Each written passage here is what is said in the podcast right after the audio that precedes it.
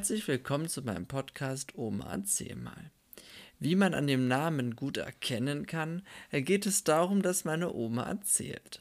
Und zwar erzählt sie über Geschichten aus ihrer damaligen Kindheit bzw. Jugend. Denn sie ist 90 und so eine der wenigen Großeltern der heutigen Generation, die in diesem Alter sind. Sie ist eine Zeitzeugin.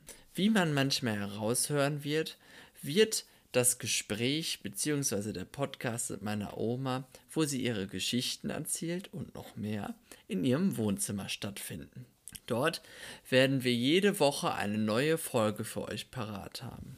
Am besten hört man die Podcast-Folge, die aus wenigen Minuten besteht. Das sind meistens so 10 bis 15 Minuten in einem ruhigen, entspannten Moment.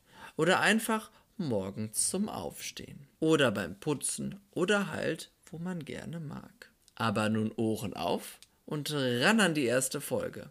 Ich hoffe, es gefällt. Euer Erik.